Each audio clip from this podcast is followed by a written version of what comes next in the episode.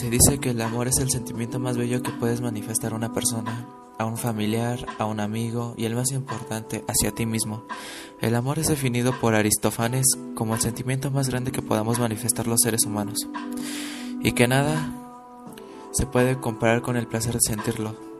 Existen varias maneras de definir el amor. Es un sentimiento que sigue presente en nuestras vidas y este programa estará para conocer las diversas maneras en cómo manifestamos el amor. Hola, buenas noches, espero que estén muy bien el día de hoy, 3 de marzo de 2021. Quisiera comenzar este programa con una reflexión. Hoy en día tenemos muchas facilidades, no somos capaces de dimensionar lo mucho que hemos avanzado como especie. Tenemos energía eléctrica.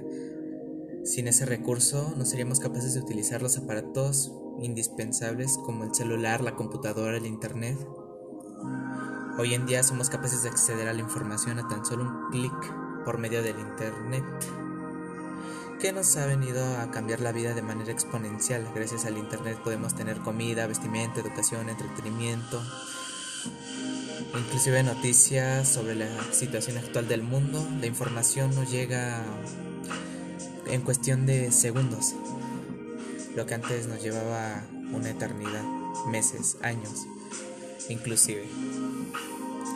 Y finalmente podemos tener hasta una relación amorosa. Vaya, qué fácil, ¿no lo creen?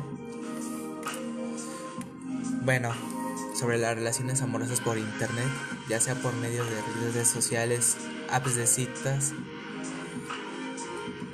Esto es un es un mundo muy agridulce, debido a que en esta época de pandemia se formaron muchos noviazgos, así como también secuestros, extorsiones y malas experiencias.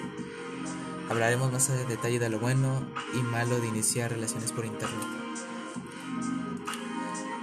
Lo bueno, hablando un poco por experiencia propia,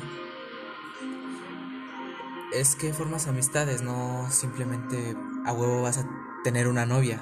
No es de a huevo tener una novia a través de las apps de citas o redes sociales. Conoces personas de otras partes que no son tan comunes en tu entorno, aprendes diferentes maneras de pensar. Me ha llegado a pasar que conoces personas que viven en tu misma colonia, pero en una parte que no frecuentas del todo. Eso es muy curioso, si me lo preguntan. Y pues les mencionaré las ventajas de conocer personas por apps de citas e redes sociales. Trasciendes barreras culturales. Las amistades virtuales tienen la característica de trascender las barreras de cultura entre unos países y otros, teniendo en cuenta que los usuarios de Internet son personas de todo el mundo. En el pasado, cuando ibas a tener la posibilidad de hablar con alguien de Colombia, China, Estados Unidos, mm, Canadá, cualquier país que se te ocurra? Ahora es súper sencillo. Eh, la, eh, la segunda ventaja de conocer a, personas por internet es que nos brindan una manera segura de decir las cosas. A algunas personas les cuesta más que a otras iniciar una conversación personalmente. Mm, somos individuos de personalidad tímida. Al menos yo me considero así. Yo me considero tímido para iniciar una conversación personalmente.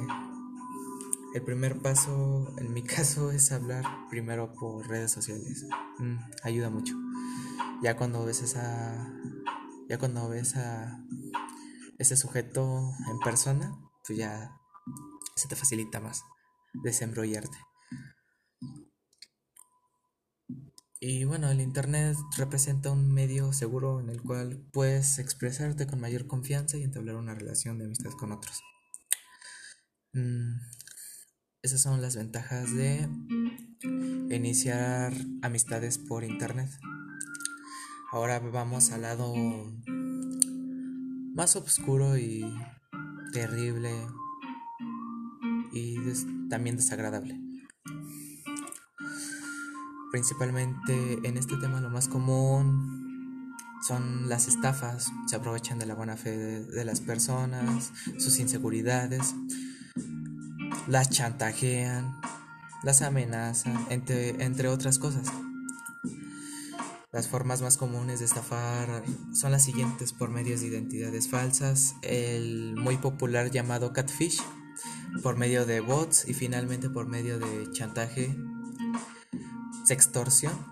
Mm, un tema muy interesante, pero ya lo hablaremos después si ustedes así lo quieren. Y como me voy a dar cuenta, dejen su like y compartan el video. Y suscríbanse. Segundo punto. Eh, la mayoría de los hombres, no sé si existan mujeres que también lo hagan. La mayoría de los hombres es la que lo hace, la verdad.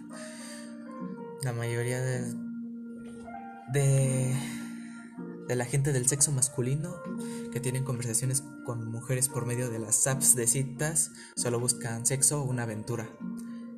A lo cual digo, pues está cabrón. Está muy cabrón. Este siguiente dato que les voy a mencionar es algo perturbador, como diría Luisillo Comunica.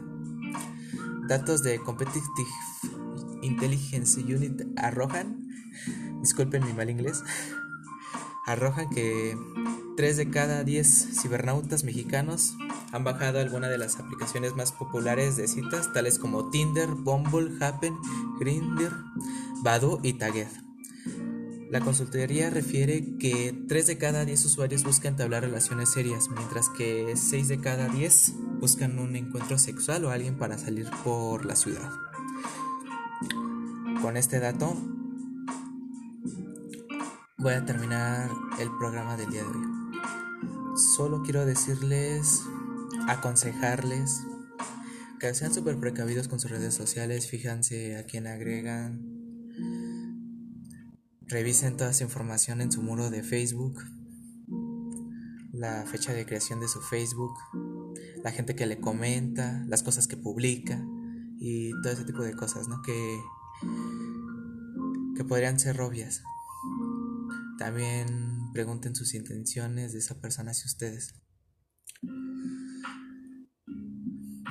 Como lo vuelvo a mencionar, podría ser este consejos muy obvios, ¿no? Que dirías, no mames, eso ya lo sé, o sea, es obvio.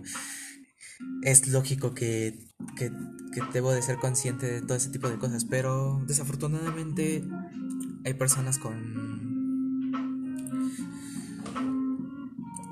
que desconocen el mundo de las redes sociales, todo lo oscuro que puede conllevar este tipo de cosas, ¿no? La, el Internet nos ha brindado cosas increíbles, cosas que podemos obtener al instante. Desafortunadamente también hay cosas malas y hay que aprender a detectarlas y no permitir que sean parte de nuestras vidas.